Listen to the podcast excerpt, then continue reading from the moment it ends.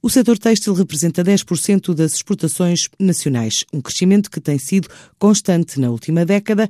Para ouvir os desafios e as dificuldades de quem trabalha num dos segmentos desta área, o secretário de Estado Adjunto e da Economia, João Correia Neves, passou pela Heim Têxtil. Falou com alguns dos 78 empresários portugueses que marcaram presença naquela que é a maior feira do setor têxtil do mundo.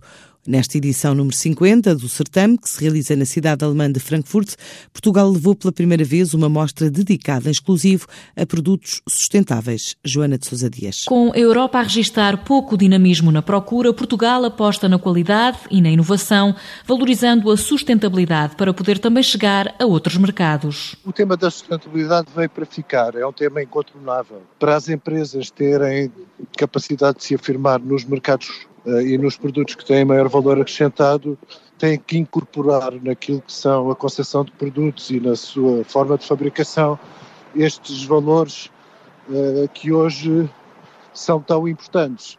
E, portanto, quem não o fizer está, está inevitavelmente remetido para produtos com menor valor acrescentado e é isso precisamente que nós eh, queremos combater. João Correia Neves, secretário de Estado Adjunto e da Economia, revela que os 5 mil milhões de euros de volume global conseguido nas exportações do setor têxtil em 2018 devem manter-se em 2019. Temos ideia que vamos fechar o ano, do ponto de vista de exportações, muito próximo daquilo que foram os valores do ano passado e, portanto, não estamos a ter de crescimentos. Há, há diferenças entre os vários segmentos, mas estamos numa plataforma de estabilidade, o que é natural ao fim de 10 anos e no clima de instabilidade política e económica que se reflete sobretudo na Europa. Na Heimtextil, as 78 empresas portuguesas pretendem chegar a outros mercados, como o dos Estados Unidos. Portugal é o décimo maior país a expor na maior feira do mundo do setor textilar. Depois de Frankfurt, a rota das missões empresariais portuguesas vai passar a partir da próxima segunda-feira